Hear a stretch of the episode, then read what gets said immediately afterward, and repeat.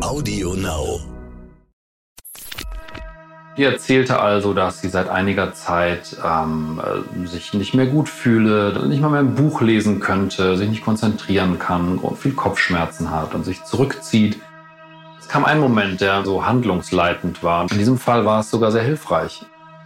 Ähm, ich habe sie dann gefragt, ob sie misstrauisch ist. Macht schon Sinn, sich einmal gut durchchecken zu lassen. Vor allem, wenn es irgendwelche Dinge gibt, die nicht so ganz zusammenpassen. Wobei hier passt alles zusammen, das ist ja fast noch gefährlicher. Und das ist der Moment, wo ich sogar jetzt gerade Gänsehaut kriege, wenn ich es mhm. erzähle, weil das, ähm, das ist natürlich extrem selten. Da bin ich äh, im Nachhinein auch einfach sehr froh. Ich glaube, das ist wirklich gut gelaufen. Ärzte sollen Leben retten. Ärzte sollen Krankheiten erkennen und Leiden heilen. Aber was ist, wenn sich eine Krankheit nicht so leicht erkennen lässt? Was, wenn rätselhafte Beschwerden es den Medizinern schwer machen, die Ursache einer Erkrankung zu finden? Dann kann man nur hoffen, dass man einen Arzt an seiner Seite hat, der dranbleibt, der nicht nachlässt, bis er sie endlich gefunden hat. Die Diagnose, der Stern-Podcast. Ich bin Annika Geisler, Ärztin und Redakteurin und beim Stern für die Rubrik Die Diagnose verantwortlich. Hier erzählen Mediziner von ihren ungewöhnlichsten Fällen. Dr. Benjamin Siemann ist Facharzt für Psychosomatik und Psychotherapie. Er ist ärztlicher Leiter am Verhaltenstherapie Falkenried MVZ in Hamburg, einem großen medizinischen Versorgungszentrum für Psychotherapie, Psychiatrie und Psychosomatik. Sein Spezialgebiet ist ihm sozusagen schon in die Wiege gelegt worden, denn sein Vater arbeitete als Facharzt für Allgemeinmedizin und Psychotherapie. Mit Benjamin Siemann unterhalte ich mich über eine Patientin Mitte 60, die zum ersten Mal zu ihm kam.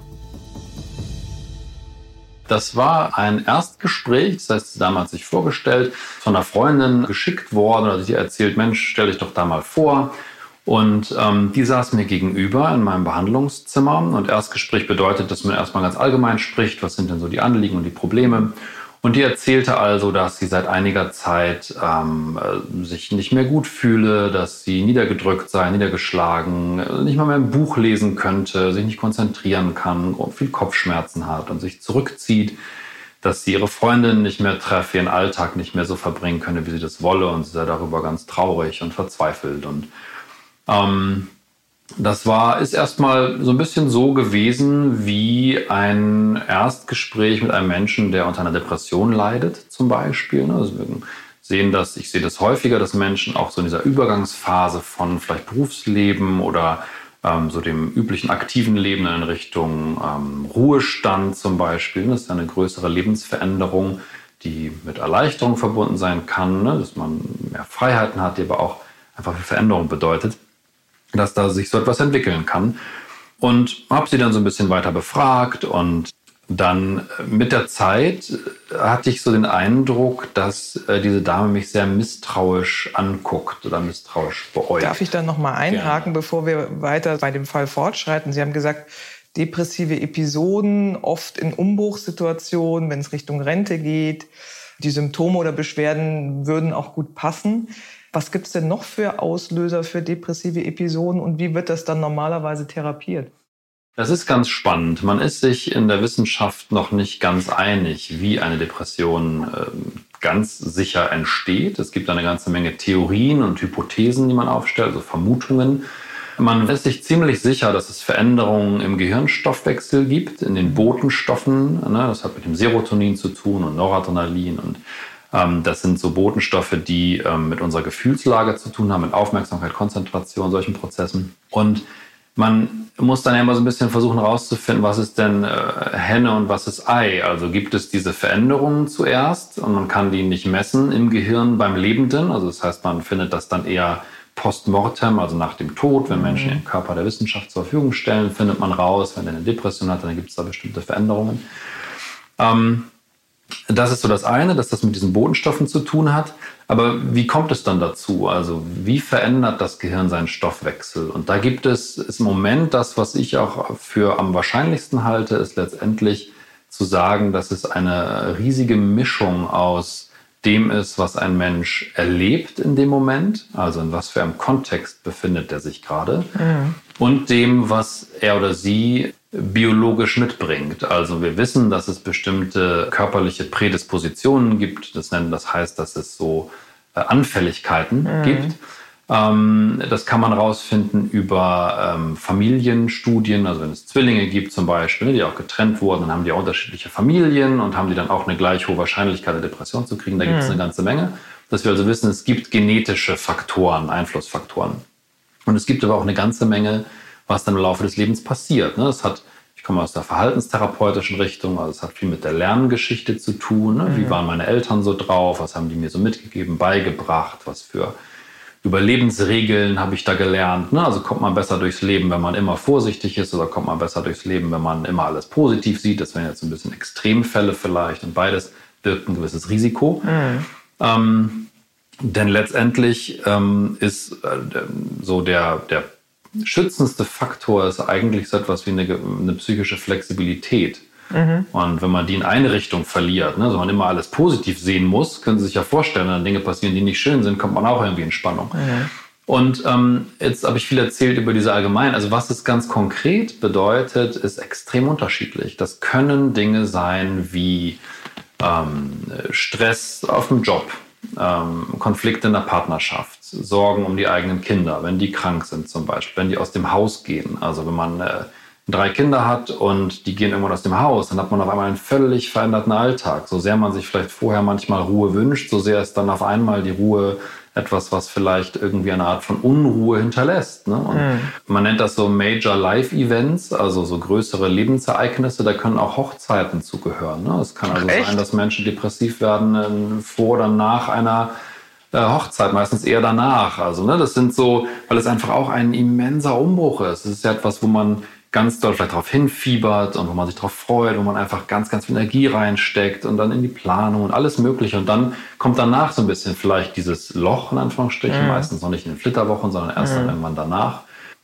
So ein Loch gibt es nach Prüfungen, kann es das geben, ne? also wenn man einen Abschluss des Studiums geschafft hat oder wenn man von einem Job in den nächsten wechselt, ähm, weil es alles so Dinge sind, die auf einmal ähm, das Leben stark verändern. Mhm. Und dann gibt es aber auch eine ganze Menge ähm, so ähm, körperlicher Faktoren, also Bewegungsmangel gehört dazu, wenn man sich nicht viel bewegt, wenn man äh, bestimmte ähm, Ernährungsprozesse scheinen auch eine Rolle zu spielen. Also man weiß mittlerweile, es gibt eine Hypothese, die ist relativ neu, also eine Vermutung, ähm, dass eine Depression auch durch eine chronische Entzündung ausgelöst werden kann. Da forscht man gerade sehr viel. Das finde ich einen sehr, sehr spannenden Bereich. Mhm. So dieser, dieses ganze Thema äh, Mikrobiom des Darms und wie sehr der Darm eigentlich ähm, Einfluss hat auf unsere Stimmung, auf unsere Psyche. Da gibt es ähm, total faszinierende Erkenntnisse, dass bis hin zu, dass es eine Untersuchung gab, wo ein Geschwisterpaar, der eine äh, eine Psychose hat, also Stimmen gehört hat und äh, man macht in bestimmten Fällen, wenn mit dem Darm etwas nicht in Ordnung ist, macht man Stuhltransplantation. Also man mhm. transplantiert Stuhl von einem Menschen zum anderen. Und dieser Bruder hatte nie eine Psychose bis nach der Stuhltransplantation. Also das heißt, er hat diesen Stuhl bekommen mit dem Mikrobiom, mit den Bakterien ja. und hat hinterher angefangen, Stimmen zu hören.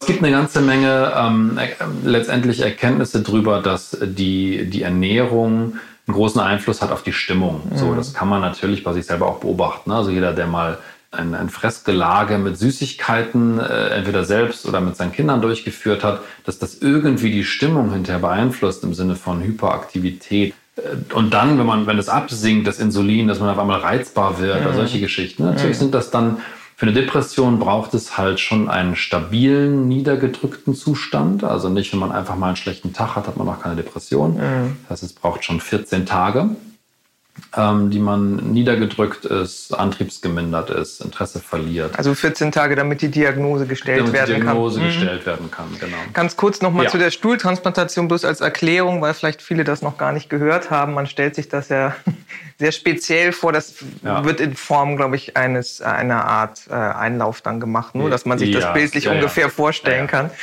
Das heißt, das ist aber dann ja auch wieder ein Plädoyer für gesundes Essen, was wir ja aus ganz vielen Richtungen zurzeit hören. Sie haben gerade das Mikrobiom angesprochen, also ja. also die Darmflora, die Darmbakterien. Dass es eben nicht nur die körperlichen Seiten bestimmt, sondern eben auch die psychische Stimmung, mhm. dass es dafür mhm. Äh, Hinweise gibt. Das heißt, Sie haben jetzt aufgezählt, was hat derjenige, der vielleicht eine depressive Episode erlebt, in der Familie erlebt, was ist mit der Genetik, was ist mit den äußeren Umständen, gibt es irgendwelche lebensverändernden äh, Einschnitte. Vielleicht können Sie noch ganz kurz, weil wir gesagt haben, ja, die Frau kam zu Ihnen, die erzählte eben von diesem Rückzug, von dieser Freudlosigkeit, von den, dass sie die Freundin nicht mehr trifft, dass sie kein Buch mehr in die Hand nehmen mag. Da ging es ja schon so gedanklich in die Richtung. Vielleicht können Sie kurz erklären, wie man das therapiert. Mhm. Ähm, es gibt äh, sehr unterschiedliche Möglichkeiten, Depressionen zu behandeln. Ich berichte das jetzt aus meiner persönlichen Perspektive, also auch aus der Perspektive der Verhaltenstherapie. Mhm. Das ist ja keinesfalls die einzige Möglichkeit, ähm, aber die, die ich jetzt mal vorstelle. Da würden wir, würde ich mit einer Patientin, mit einem Patienten als allererstes eine Bestandsaufnahme machen. Das heißt, ähm, probieren erst einmal in der Anamnese rauszufinden, seit wann Beschwer, äh, bestehen welche Beschwerden ganz genau, in welchem Umfang. Denn manchmal verschiebt sich auch einfach nur die Erwartung. Und äh, man möchte zum Beispiel, dass es einem immer genauso gut geht wie in den Flitterwochen, auch wenn man jetzt gerade den neuen Job angefangen hat. Mhm. Ne? Weil man ist doch jetzt gerade verheiratet mit dem Partner seines Lebens, also müsste es einem doch auch weiterhin so gut mhm. gehen. Dann kann man sozusagen schauen, okay, an welcher Stelle kann man ansetzen, um zu gucken, ähm, letztendlich ja die Perspektive zu verändern. Also es geht darum, einmal zu verstehen, Wann und wie hat sich denn eine Störung entwickelt? Also wir sprechen äh, im Bereich der psychischen Erkrankungen auch gerne von psychischen Störungen eher als von Erkrankungen, wobei der Begriff Erkrankung schon auch seine Berechtigung hat, aber es ist, äh, geht einem halt sehr nahe, wenn es um die Psyche geht. Und manchmal hilft der Begriff Störung einfach, dass man sich ja auch so gestört fühlt dadurch. Mhm. Ähm, dann würde man ein sogenanntes Störungs- oder Bedingungsmodell äh, entwickeln, wo dann so verschiedene Einflussfaktoren drinstehen, wo man genau dann auch diese Faktoren wie auf so einer Mindmap, ne, wie auf so einer Landkarte auf einem Flipchart oder so, sind das viele englische Worte, also eine Tafel, wenn man ein, ein, äh, eine, eine Landkarte aufmalen der Einflussfaktoren, um zu mhm. gucken, was wirkt denn da wie. Und manchmal reicht diese Erkenntnis schon, man dann auch so einen versuchten Zeitstrahl aufzuschreiben, dass man irgendwie sagt, ja, ein Patient kommt oder eine Patientin und ähm, sagt, ja, auf einmal ging es mir so schlecht. Und dann findet man raus, ja, das war eigentlich nicht auf einmal aus heiterem Himmel, sondern ähm, das war doch nach dem Umzug in die andere Stadt. Und das war nachdem äh, man den Freunden nicht mehr, nicht mehr regelmäßig telefoniert hat, die man vorher hatte und man mhm. irgendwie jetzt keine neuen Freunde gefunden hat und man statt rauszugehen, immer nur zu Hause sitzt. Und man findet so verschiedene Einflussfaktoren, die haben oft mit einem sogenannten Verstärkerverlust zu tun. Äh, Verstärkerverlust meint, dass man die Dinge, die einem eigentlich auch Befriedigung verschaffen, also zum Beispiel sozialer Kontakt mit Menschen, die man mag, mhm. oder körperliche Aktivitäten und all diese Dinge, letztendlich ähm, sowohl etwas, was dem Körper gut tut, als auch etwas, was der Seele, was der Psyche gut tut, und was auch so den eigenen Werten entspricht. Ne? Also, dass man das macht, wofür man auch ähm, gerne steht und was man gerne machen will. Wenn man das nicht mehr hat oder kriegt, dann ist das Risiko groß, dass man eine Depression entwickelt. Vor allem, wenn das nicht freiwillig ist. Also dieser Aspekt der Freiwilligkeit spielt auch eine Rolle. Ne? Mhm. Ne? Man kann ja sich bewusst entscheiden, zum Beispiel auf eine Expedition in die Antarktis zu gehen und dafür, keine Ahnung, äh, ein Jahr lang mehr oder weniger alleine die ganze Zeit in Dunkelheit zu forschen in der Kälte und nichts von dem zu tun, was einem normalerweise Spaß macht und entwickelt keine Depression. Mhm. Ähm, vermutlich, weil man sich erstens bewusst dafür entscheidet, es freiwillig tut und es auch mit dem zu tun hat, was man tun will.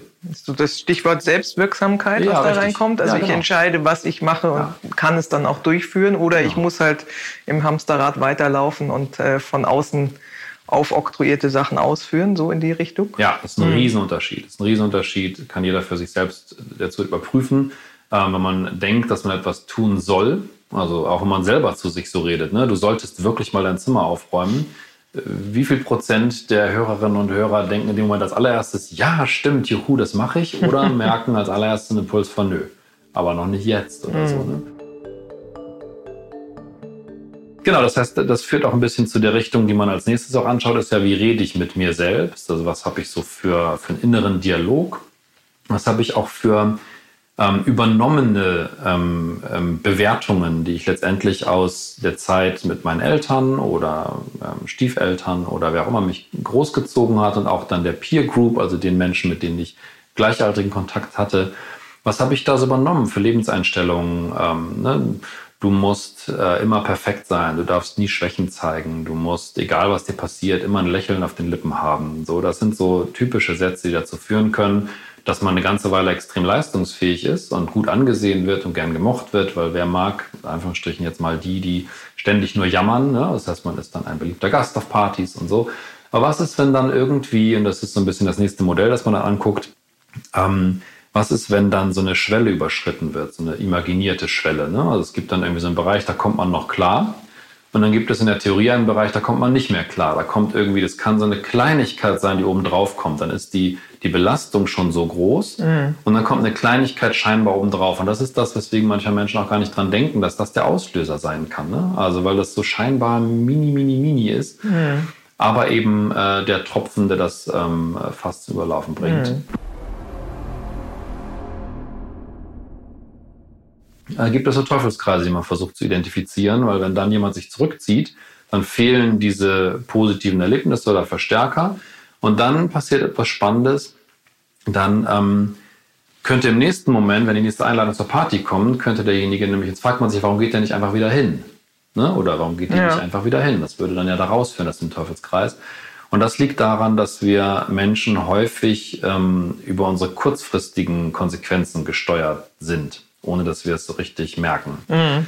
Ähm, nämlich in dem Moment, also man kann sich ja fragen, wo ist denn der Vorteil, wenn jemand eine Einladung zur Party kriegt von Menschen, äh, wo er gerne hingeht, bei einer Feier, ähm, und dann doch lieber zu Hause auf dem Sofa bleibt, alleine, sich schlecht fühlt und äh, auch noch sich selber dafür fertig macht, dass mhm. er sich mhm. nicht traut, auf die Party zu gehen. Mhm. Ähm, der Moment, es gibt einen ganz kurzen Moment und das ist der Moment der Erleichterung, wenn man sich entschieden hat, nicht zu gehen. Denn typischerweise hat man nicht uneingeschränkt Lust drauf. Wenn man uneingeschränkt Lust drauf hätte, würde man vermutlich hingehen. Sondern mhm. man denkt ja gleichzeitig, boah, jetzt war ich so lange nicht da, was fragen die mich? Dann fragen die mich, wie es mir geht. Dann muss ich entweder lügen oder ich muss sagen, es geht mir schlecht. Wahrscheinlich finden die mich auch gar nicht mehr so interessant. Was mache ich denn jetzt? ja. Und dann, dann kommt dieser Moment, dann überlegt man hin und her. Und wenn man dann sich entscheidet, okay, ich bleibe hier, dann wird man diese ganze Belastung auf einmal kurzfristig verlieren. Mhm. Und das ist der Moment, wo man dann wo unser Körper äh, unbewusst lernt, okay, also wenn ich diese Vermeidung praktiziere, wenn ich hier zu Hause bleibe, dann kommt diese Entspannung. Mhm. Dann kommt diese kurze Entspannung. Ja. Und langfristig ist ja relativ eindrücklich in diesem Beispiel schon, was dann passiert. Langfristig führt das eben dazu, dass man tatsächlich weniger Kontakt hat, dass sich Leute vielleicht wirklich weniger melden. Und dann verstärken sich diese Gedanken immer mehr. Mhm. Das ist ein Teufelskreis, wenn man den, wenn ich den zum Beispiel in einer Gruppentherapie erarbeitet habe, dann ähm, führt es oft dazu, dass Menschen wie mit so einem Aha-Erlebnis irgendwie denken, ja, okay, stimmt. Ähm, weil wir alle kennen ja dieses Prinzip, dass wir, ähm, wenn wir uns in Ruhe hinsetzen, langfristige Konsequenzen anstreben können und kurzfristig unangenehme Dinge in Kauf nehmen. Das mhm. kennen wir alle. Also jeder, mhm. der irgendeine Art von Ausbildung gemacht hat, der irgendeine Art von ähm Studium, Berufsausbildung, alles, wo man kurzfristig Dinge tut und sich dafür einsetzt, etwas später etwas zu kriegen, was man gerne haben will, das ist ja nicht so, dass so ein Studium die ganze Zeit Spaß macht oder eine Ausbildung oder so. Ne? Und genau, das, das versucht man. erinnert das, mich ein bisschen, es kommt aus einer anderen Ecke an das Marshmallow-Experiment. Ich meine, das kommt aus ja. einer anderen Ecke, wo die kleinen Kinder ja. vor einen Marshmallow gesetzt worden sind. Wenn du abwarten kannst, fünf Minuten und ich komme wieder rein und du hast es nicht aufgegessen, dann kriegst ja. du zwei. Und dann gab es eben welche, die es gleich aufgegessen haben, weil sie es nicht ausgehalten haben und welche, die gesagt haben, ach, ich warte ein bisschen ab und dann kriege ich zwei und das geschafft haben. Ne? Ja, und das Spannende an dem Experiment finde ich ist, ähm, dass es eine, eine bestimmte, ähm, also ich kenne das Experiment und ich kenne die Publikation nicht. Das, was ich mir vorstelle über das Experiment, ist, dass es eine bestimmte Haltung zugrunde legt, auch in Bezug auf Erfolg und auf Zufriedenheit. Und die teile ich nicht uneingeschränkt. Mhm. Ich sehe zum Beispiel oft Patientinnen und Patienten, die sich immer verbieten würden, ein Marshmallow jetzt zu essen. Ah, okay. Weil mhm. es ein imaginiertes später gibt. Mhm. Und das ist natürlich etwas, wo man dann auch die ganze Zeit über sich selber an die Kandare nehmen kann und äh, sich überhaupt keine Befriedigung gönnt. Nie sondern immer denkt, nein, nein, ich darf jetzt nicht, weil später kommt mehr. Und das könnten auch die sein, die dann, wenn dann die Rente irgendwann kommt, dieses später kommt mehr gar nicht so erleben können oder mhm. zu schätzen wissen, weil die ja ein Leben lang trainiert haben, äh, sich jetzt nichts Gutes zu gönnen. Und das ist, finde ich, so, ähm, das ist interessant, weil Gleichzeitig kann man sagen, klar, wer immer nur jetzt den Marshmallow futtert, äh, der wird natürlich auch zum Beispiel dann, äh, Beispiel wäre, ja, eine Schülerin oder ein Schüler, die lieber jetzt Computerspiele als Hausaufgaben zu machen, kann man sich ja vorstellen, klar, die wird wahrscheinlich nicht so erfolgreich sein, wenn sie das ständig macht. Ähm, aber wenn sie es nie macht, dann ist ja auch irgendwie die Kindheit möglicherweise gar nicht so befriedigend gewesen. Ich rede jetzt nicht nur von Computerspielen. Ich meine jetzt irgendwelche Dinge, die irgendwie Mhm. mit Freizeit zu tun haben und Spaß. Ne? Und ähm, insofern ist da auch wieder dieser Bereich der Flexibilität so spannend. Also kann ich das mal so und mal so machen, wie es gerade für mich in dem Moment gut ist. Das ist eigentlich das, was ich dann anstrebe mit den Patienten. Und ähm, neben diesem Rausfinden und Analysieren würde es dann darum gehen, Verhaltensexperimente zu machen, also letztendlich zu besprechen und zu erarbeiten, was ist denn das, wovor da so große Angst besteht. Also genauer nochmal klar zu kriegen, weil wir haben ja so eine, ähm, so eine Verknüpfung aus äh, Gedanken, Gefühlen und dem Verhalten. Und die versuchen wir ähm, quasi mal so als, als, ähm, äh, als mm, auseinander zu friemeln. Ähm, ich mache dann gerne so ein Experiment, dass jeder mal bitte seine rechte oder linke Hand ha- hochheben möge in der Gruppe und das kann natürlich jeder tun. Ähm, dann frage ich, äh, was denn heute Morgen zum Frühstück gegessen wurde. Das kann auch jeder berichten und dann sage ich, jeder soll sich jetzt mal traurig fühlen oder äh, fröhlich fühlen. Und die wenigsten schaffen das. Manche schaffen das. Wie schaffen die das dann? Äh, die stellen sich dann was Bestimmtes vor. Also es gibt immer so ein, zwei Leute in so einer Gruppe von zehn vielleicht, die sagen dann doch, doch, ich kann traurig werden auf Knopfdruck. Und die haben dann halt ein bestimmtes Bild. Die denken dann an etwas Bestimmtes, Okay. was sie da hineinversetzt. Und was daraus so ein bisschen deutlich wird, als nächstes äh, würde ich dann äh, noch fragen, okay, äh, ne, also denken Sie mal nicht an einen weißen Bären oder einen rosa Elefanten, den kennt man. Ja, funktioniert schon nicht gut. Genau, und dann findet man raus, okay, wir können, was wir am allerbesten steuern können, ist unser Verhalten. Also jeder konnte die Hand heben und das war kein Problem. Aber das Fühlen geht schon mal irgendwie fast gar nicht bewusst kontrolliert. Das Denken geht in gewissen Bahnen, aber auch, ist auch schwierig, Dinge nicht zu denken zum Beispiel. Wenn man dann nicht denken soll, dass man ein Versager ist, dann, äh, ne, oder so, dann wird es irgendwie schwierig. Und ähm, daraus kann man dann ganz gut ableiten, was so Verhaltensstrategien sein können, nämlich ähm, zu gucken, wo kann ich jetzt ansetzen, zum Beispiel Dinge auch zu tun, obwohl sie mir im ersten Moment nicht angenehm erscheinen. Ja, eines meiner Lieblingsbeispiele auch da, also jetzt irgendwie aus dem körperlichen Bereich kommt, ist halt auch sowas wie äh, Fitnessstudio oder Sport anfangen. Ne, das fühlt sich am Anfang, wenn man es lange nicht gemacht hat, selten richtig gut an. Es fühlt sich auch danach oft, vor allem wenn man dann auch übertrieben hat, nicht wirklich gut an. Das kommt erst irgendwann später. Das ist ja, glaube ich, genau das Problem von, von Menschen mit depressiven Episoden. Sie hatten es ja vorhin angesprochen, Bewegung tut auch gut, nachweislich. Ja. Und hilft auch, diese, dieses über die Schwelle kommen und sagen, ah, ich gehe jetzt doch noch mal eine halbe Stunde spazieren. Ja, Oh, Und viele bleiben ja dann eben doch lieber auf dem Sofa sitzen und sagen, ach, das Wetter ist nicht so schön und ich muss jetzt, ich bin eh so müde und der Job war so anstrengend. Und über diese Schwelle zu kommen und ja, wie Sie erklärt haben, den langfristigen Benefit sich zu vorzustellen, das ist, glaube ich, das Schwierige. Und ja, einmal in dieses sich bewegen, rausgehen, frische Luft, Sonne, äh, wieder in diesen Modus zu kommen, ist, glaube ich, schwer. Für Mhm. Das viele. ist schwierig. Das ist, das ist schwierig. Mhm. Ja, auf jeden Fall. Es kann sehr schwierig sein. Und es ist ja auch nicht immer so, in Anführungsstrichen, einfach, wie ich es gerade beschrieben habe. Ne? Mhm. Es gibt ja dann äh, auch, was auch Depressionen auslösen kann, sind natürlich Ängste über Krankheiten oder Schicksalsschläge bei Angehörigen und so. Ne? Dann es wäre natürlich sehr vereinfacht zu sagen, man soll eine halbe Stunde spazieren gehen. Dann geht's ist alles schon wieder besser. gut. Ja, ja. Das, äh, das ist damit überhaupt nicht gemeint, sondern man muss eben schon sehr individuell gucken, was sind denn genau die Bedingungen, an welchen Stellschrauben kann man vielleicht ein bisschen was verändern im Verhalten. Und oft sind es schon kleine Veränderungen, die, wenn sie über die Zeit praktiziert werden, schon große ähm, große andere Ergebnisse bringen kann.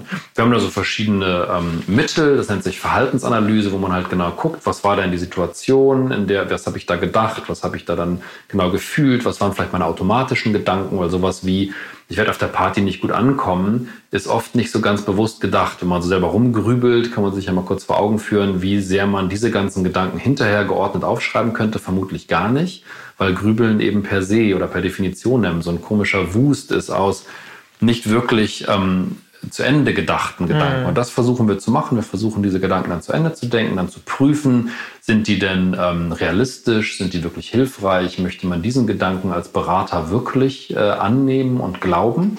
Oder möchte man vielleicht nach einem anderen Gedanken handeln, weil was so einer der, der Schlüssel, ähm, der Schlüsselmomente oft ist, ist, wenn ein Mensch erkennt, in der Therapie, wenn ein Mensch erkennt, er muss ja gar nicht nach seinen Gedanken handeln und er muss auch nicht zwingend nach seinen Gedanken fühlen, sondern es gibt da so eine gewisse Lücke. Sie haben das ja jetzt ziemlich genau aufgedröselt, wo Sie in die Tiefe gehen. Letztlich kann das Ganze ja ambulant passieren ja. oder aber auch in schwereren Fällen stationär. Und wenn man mit Verhaltenstherapie alleine nicht weiterkommt, kriegen Patienten ja auch durchaus Medikamente. Ja. Das heißt, die Therapie ist dann, man kann jetzt so lapidar sagen, ist ja nicht nur, wir sitzen in einer Gruppe zusammen und sprechen miteinander, sondern das kann ja auch andere Kaliber, ich sage jetzt mal medikamentös, nach sich ziehen, wenn ja. es schwer ist.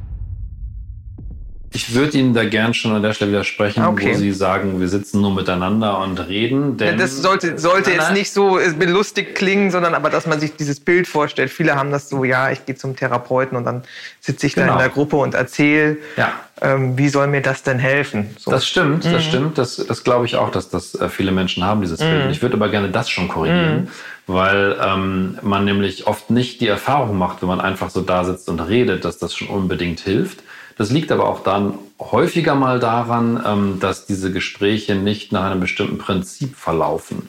Und ich würde sagen, dass das erste Kaliber der Psychotherapie, und das ist schon durchaus sehr wirksam, äh, ist das, dass wir auf eine ganz bestimmte ähm, Art und Weise, mit einer ganz bestimmten Ausrichtung, ähm, ja immer wieder probieren, einen Raum aufzuspannen, in dem Perspektivwechsel möglich sind, indem wir zum Beispiel auch dysfunktionale Gedankenprozesse nennen mm. wir mhm. das, also so automatisierte Gedanken und ein mm. Klagen und Jammern jetzt beispielsweise, ne? oder ein sich aufregen und hadern mit dem eigenen Schicksal, warum ich und diese Dinge, die total gut sein können, wenn man das meinetwegen macht im Angehörigenkreis, mal sich gemeinsam aufregt und so, aber wo man jetzt mal eine systematische Psychotherapie macht, alleine da schon eine große Veränderung ist. Mhm. Ähm, eine Verhaltenstherapie würde nicht so aussehen, dass man in einer Gruppe sitzt und einfach drüber redet, sondern es geht immer um eine aktive Bearbeitung. Mhm. Und das wäre mir wichtig, weil das schon ein sehr effektiver Schritt ist in ganz vielen Fällen. Vor dem Einsatz von Medikamenten oder bei der Depression zum Beispiel auch Lichttherapie. Also man weiß, dass Licht, das hatte ich vorhin noch gar nicht erwähnt, mhm. also ne, Vitamin D-Mangel, dunkle Wintermonate, es gibt die ja. saisonale Depression. Das ist etwas, was auch eine Rolle spielt, spielen kann. Ähm, äh, ja, wenn man Medikamente einsetzt, klar, da gibt es eine ganze Menge Antidepressiva, also Medikamente, die man einsetzt bei Depressionen. Ähm, wo man fairerweise sagen muss, zu 100 Prozent weiß man nicht, wie die funktionieren. So, das weiß man aber, und das wird dann oft nicht so gesagt, aber das weiß man auch bei anderen Medikamenten nicht zu 100 Prozent. Mhm. Ne? Also auch wie Aspirin ganz genau dazu führt, da weiß man es vielleicht noch am ehesten. Aber man weiß bei etlichen Dingen, weiß man ziemlich viel darüber, dass da etwas passiert und man weiß auch relativ genau was. Aber gerade im Bereich der Psyche ist das, ist das Problem ja, wir wissen ja auch noch nicht ganz genau, wie das Bewusstsein wirklich entsteht oder was das Bewusstsein ist, mhm. ähm, wie man das dann beeinflusst. Ja, und dann geben wir Medikamente, die hau hauptsächlich eingreifen in diesen Stoffwechsel, von dem ich vorhin sprach, mit diesen Botenstoffen. Serotonin ist da so ein so ein typisches Beispiel, äh, Serotonin-Wiederaufnahmehämmer ja. sind so Medikamente, die man da vielleicht schon mal gehört hat. Und ähm, man weiß halt ziemlich gut, dass die funktionieren. Das ist äh, sehr gut abgesichert in großen Studien, wo man gut sagen kann, okay, es gibt auf jeden Fall einen Effekt, der geht über den sogenannten Placebo-Effekt, also über das, dass man sich einfach nur, na, das nur möchte ich relativieren. Der Placebo-Effekt ist ein ziemlich mächtiger Effekt, ja. äh, der auch tatsächlich da ist. Es geht ja Menschen dann wirklich besser. Mhm. Da ist die Depression wirklich weg. Mhm. Ne? Ähm, genau, aber das ist etwas, was wir durchaus auch im ambulanten Bereich einsetzen können. Ist dann immer ein bisschen mit dem, ne, man braucht eine Menge Aufklärung für den Einsatz von Antidepressiva. Ich finde es immer wichtig, dass man gut weiß als Patient, was passiert da oder wie gut kann man das erklären, was da passiert. Was ist da wichtig? Was sind die Risiken und Nebenwirkungen? Weil die gibt es natürlich. Und es muss ja auch, also ich glaube, man muss sie ja auch relativ erstmal lange nehmen, bis ein Effekt ja. spürbar ist und es schlägt ja auch nicht zwingend bei jedem an. Das ist beides äh, leider richtig. Mhm. Genau, also man rechnet so nach zwei Wochen mit leicht beginnenden Effekten ähm, und ähm, das kann aber auch noch sich länger hinziehen. Und es ist definitiv so, dass wir leider überhaupt noch nicht im Vorhinein wissen, ob ein Medikament bei einem Patienten anschlägt mhm. oder nicht. Mhm. Ähm, das ist, ich möchte es gerne hier einmal ganz kurz sagen, weil es oft so, ich es auch selber oft vergesse im Alltag tatsächlich. Also man denkt ja so, man nimmt ein Aspirin und die Kopfschmerzen sind weg. Man braucht aber auch circa vier bis fünf Menschen, damit ein Kopfschmerz auf Aspirin anspringt. Dann, also das funktioniert überhaupt nicht bei allen. Und ähm, das vergisst man bei anderen Medikamenten manchmal. Ähm, Und bei Antidepressiva ist es eben auch so. Äh, man versucht, man muss dann so nach und nach raus, rausfinden, welches Mittel äh, mhm. funktioniert. Mm, ja, und das ist, ähm, das ist durchaus knifflig mhm. und, und kann schwierig sein. Um nochmal zur Patientin zurückzukommen, mit der wir ja angefangen haben, das schien ja alles von den Beschwerden erstmal in die Richtung zu führen. Dieser Rückzug von den Freundinnen, kein Buch mehr lesen, keine Freude mehr empfinden, irgendwie so niedergedrückt sich zu fühlen. Wie sind Sie denn mit dieser Patientin weiter fortgefahren, haben Sie befragt, nehme ich an. Was hat sie denn erzählt? Gab es einen Rentenantritt oder irgendein schlimmes Ereignis? Da hat sie nichts Spezifisches, nichts äh, Genaues zu berichten können. Sie mhm. konnte sich das nicht wirklich erklären, wie das dazu gekommen ist. Mhm. Es war mehr ein schleichender Prozess, das ließ mich nicht hellhörig werden. Das mhm. ist auch relativ oft so, dass man nicht einen klaren Auslöser hat oder so. Wie sind Moment, Sie denn weiter mit ihr ja. dann umgegangen? Sie saß vor Ihnen und dann? Genau, das war dann, es kam ein Moment, der mich dann sozusagen, der so handlungsleitend war. Und das ist, dass ich ähm, ja immer auch, also erstmal sehr genau darauf achte, wie spricht jemand, wie spricht jemand über sich, was berichtet jemand und auch wie wirkt jemand auf mich. Und ähm, diese Frau guckte mich also die ganze Zeit mit so zusammengekniffenen Augen und zusammengezogenen Augenbrauen an. Und ich hatte den Eindruck, ich habe das am Anfang, das sind ja so Dinge, auch wenn ich jetzt schon seit 2007 äh, mache, wahrscheinlich 1000 Patienten mittlerweile gesehen habe, braucht es manchmal so eine gewisse Zeit, bis einem etwas auffällt. Und was mir aufgefallen ist, ist, ich habe ähm, mich so geprüft gefühlt. Also ich habe gemerkt, wie ich manchmal fast so ein bisschen äh, aufgepasst habe, was ich sage und wie ich das sage, ob ich das wirklich gut erklärt habe, so weil ich so ein bisschen den Eindruck hatte, da kommt so ein Misstrauen mir entgegen. Und ähm, was ich gelernt habe, ist für mich in den therapeutischen Gesprächen, dass wann immer ich irgendwie so einen Eindruck habe, dann prüfe ich einmal kurz, okay, hat das jetzt irgendwas mit mir zu tun, mit meiner Geschichte, die ich heute am Tag schon erlebt habe oder so. Und selbst wenn ich sowas rausfinde, in allermeisten Fällen spreche ich es dann an, weil meine Erfahrung ist, dass ähm, sich vieles einfach ganz lustig aufklärt. In diesem Fall war es sogar sehr hilfreich, äh, mhm. dass es sich dann irgendwie aufgeklärt hat. Ähm, ich habe sie dann gefragt, ob sie misstrauisch ist. Ich hätte so den Eindruck, ähm, also ich habe erst mal beschrieben, was ich wahrnehme. Sie gucken mich mit so zusammengekniffenen Augen mhm. an.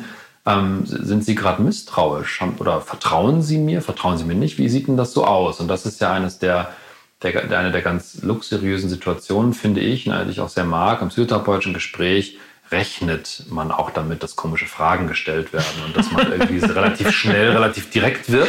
Ja. Und das mag ich eh gerne und mhm. dann passt das natürlich gut. Und dann habe ich das gefragt und dann sagte sie, nein, wieso gar nicht? Und ähm, jetzt kann man natürlich, äh, muss man dann prüfen, okay, ne, wirkt das jetzt glaubhaft oder ne, will sie es nicht zugeben oder so, das ist ja auch noch eine Möglichkeit, aber ich fand das so die, die wirkte so überrascht und so ähm, für mich glaubhaft, dass sie sagte, nein, fühle mich hier ganz wohl. Also die, sie hören mir so, ne, sie hören mir doch gut zu. Und dass ich irgendwie dachte, hm, das war komisch. Und dann habe ich mehr aus so einem Bauchgefühl heraus, weil ich habe schon hunderte Patienten gehabt, die mir erzählen, sie können kein Buch mehr lesen. Also fast jeder depressive Patient erzählt, er kann sich kein, nicht mehr konzentrieren, er kann keine mhm. Seite lesen, er mhm. merkt, kann sich das nicht merken. Und ähm, aber in dieser Kombination mit diesem, wie die mich anguckt und mit diesem Buch, habe ich sie dann gefragt, ob sie, ob sie schlechter gucken kann. Dann hat sie gesagt, nö.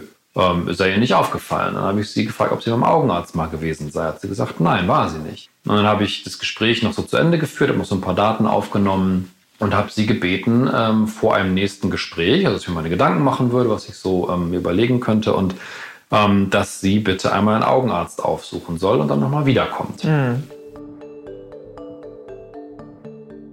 Ja, das hat sie gemacht und saß das nächste Mal mit einer Brille auf der Nase vor mir zum zweiten Gespräch, lächelnd und sagte, ein Großteil der Beschwerden sei weg. Und das ist der Moment, wo ich sogar jetzt gerade Gänsehaut kriege, wenn ich es mhm. erzähle, weil das, ähm, das ist natürlich extrem selten. Ja, das kann ich an dieser Stelle einmal dazu sagen. Das ist ein sel sehr seltener Fall, dass eine so einfache, simple mechanische Veränderung, ein Hilfsmittel, ja, dass man sich auf die Nase setzt und wieder besser gucken kann, eine Depression aufklärt, in Anführungsstrichen. Mhm. Aber was natürlich hier passiert ist, ist, die hatte eine, wahrscheinlich eine sekundäre Depression. Also die hatte ja dieses Erleben, die war, die war zurückgezogen, die war niedergestimmt, die hatte eine Depression. Ja? Nur war die Ursache so einfach behebbar, denn mhm. sie konnte nicht mehr lesen, das heißt, sie wusste nicht, was sie zu Hause machen soll. Fernsehen gut hat sie nicht. Ähm, sie hat keine Freundin mehr getroffen, weil ihr das so unangenehm war. Und weil sie auch da dann wohl gemerkt hatte, dass sie manchmal dann Speisekarte nicht mehr lesen, nicht mehr gut lesen konnte oder irgendwie dachte, sie wäre tüdelig oder irgendwas. Und das hat sich alles aufgelöst. Also die war tatsächlich, haben wir dann vereinbart, dass sie sich meldet bei mir, wenn noch irgendwas weiter besteht. Und ich habe von der äh, dann nicht wieder gehört. Und ähm, das ist so einer der Fälle, wo ich so denke, ja, okay, das ist, ähm, das ist wirklich, wirklich gut gelaufen. Also das hätte man Das kann man so sagen, das ja. hätte man übersehen können und hätte dann eine Behandlung angefangen und hätte gemerkt, dass sich erstmal nicht so schnell was verbessert. Und das ist aber auch normal bei Depressionen. Es kann sein, Mhm. ja, dass es hartnäckig ist und so. Ja, da, war, da bin ich äh, im Nachhinein auch einfach sehr froh. Ich glaube, das ist wirklich gut gelaufen.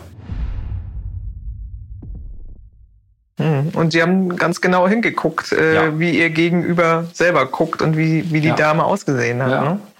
Wie häufig haben Sie denn solche glücklichen Auflösungen, dass Hm. sozusagen, ich sage jetzt mal, ein körperlicher Grund die Ursache äh, für die psychischen Beschwerden ist? Ja, ich würde jetzt gerne sagen täglich. Äh, nein, das ist leider nicht so. Das ist, ähm, das ist durchaus sehr selten.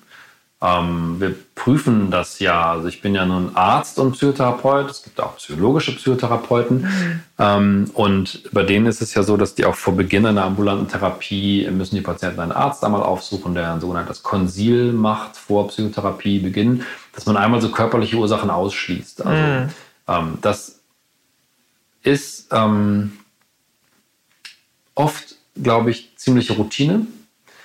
Ähm, ich selbst bin immer wieder überrascht, wenn ich so, wenn ich so Kurse gebe für angehende Ärzte und Psychotherapeuten so über Medikamente und solche Sachen. Dann bin ich immer wieder selber überrascht, wenn ich dann das aktualisiere und gucke, wie viele von den Medikamenten, die man so täglich nimmt, haben eigentlich eine depressive Stimmung im Beipackzettel. Aber es ist theoretisch denkbar. Und so einen Fall mit der Brille habe ich ein einziges Mal gehabt bisher in meiner Karriere, also was, was jetzt eine Brille angeht.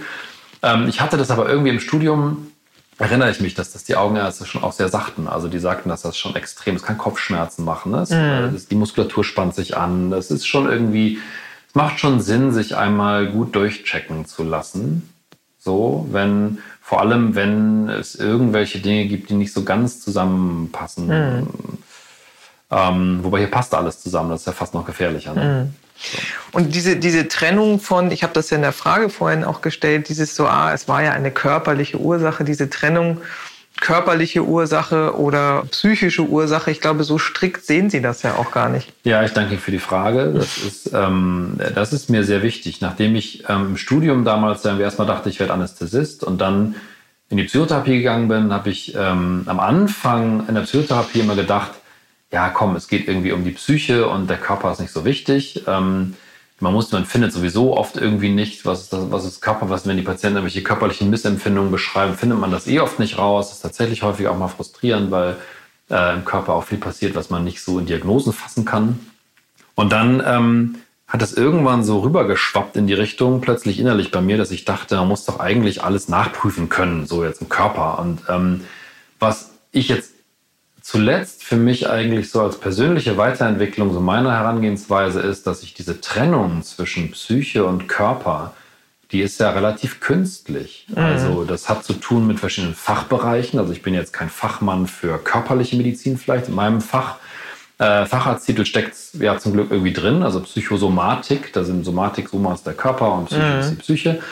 Aber gelebt ist die Psychosomatik schon oft auch eher Psychotherapie. Ne, man muss schon, äh, ne, wenn man zum Psychosomatiker geht, macht man oft eine Psychotherapie. Man checkt dann nicht den Körper ganz durch, weil dafür gibt es dann auch die Internisten und die Gastroenterologen und so weiter und die Chirurgen, äh, HNO-Ärzte, Augenärzte.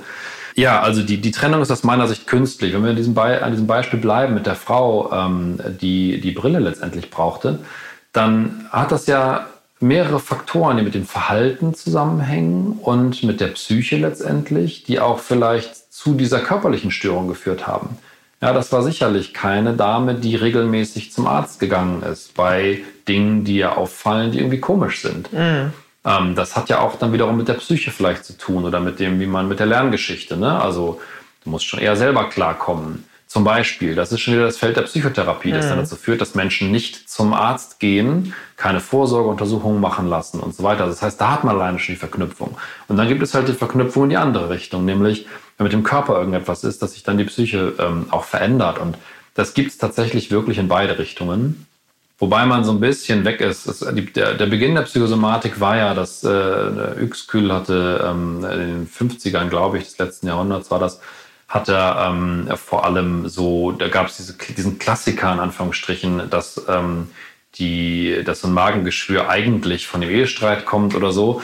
Äh, ganz so sieht man das heute nicht mehr, sondern man sieht halt immer die Verknüpfung. Man mhm. weiß, in dem Fach der Psychoneuroimmunologie weiß man, dass die Psyche und dass der psychische Zustand vermittelt über bestimmte Botenstoffe wie Adrenalin ähm, äh, und, und Cortisol ähm, das Immunsystem dämpfen kann und runterdrücken kann und darüber zum Beispiel bestimmte Bakterien dann doch auch die Magenschleimhaut angreifen und so weiter. Ja. Das heißt, man weiß mittlerweile viel mehr, wie diese, diese, dieser Bereich der, ja, diese, äh, wo wechselt das denn von Psyche auf den Körper? Ich weiß, dass einige biologische Psychiater wahrscheinlich sagen würden, ja gar nicht, weil die Psyche äh, gibt es in dem Sinne irgendwie gar nicht. Es ist ja alles das Gehirn. Äh, ne? Also es ist ja irgendwie alles der Körper. Und Botenstoffe, ja. Die Botenstoffe mhm. und so, genau. Und das ist natürlich sehr spannend, in dem Bereich dann zu gucken. Man weiß andersherum, auch von der Neuroimmunopsychiatrie, ähm, mittlerweile ja, dass auch diese andere Richtung funktioniert, dass man davon ausgeht, dass möglicherweise ähm, Entzündungen Depressionen auslösen können. Also irgendwie Entzündung, der Bereich der Immunabwehr, mhm. auch psychische Prozesse verändern kann.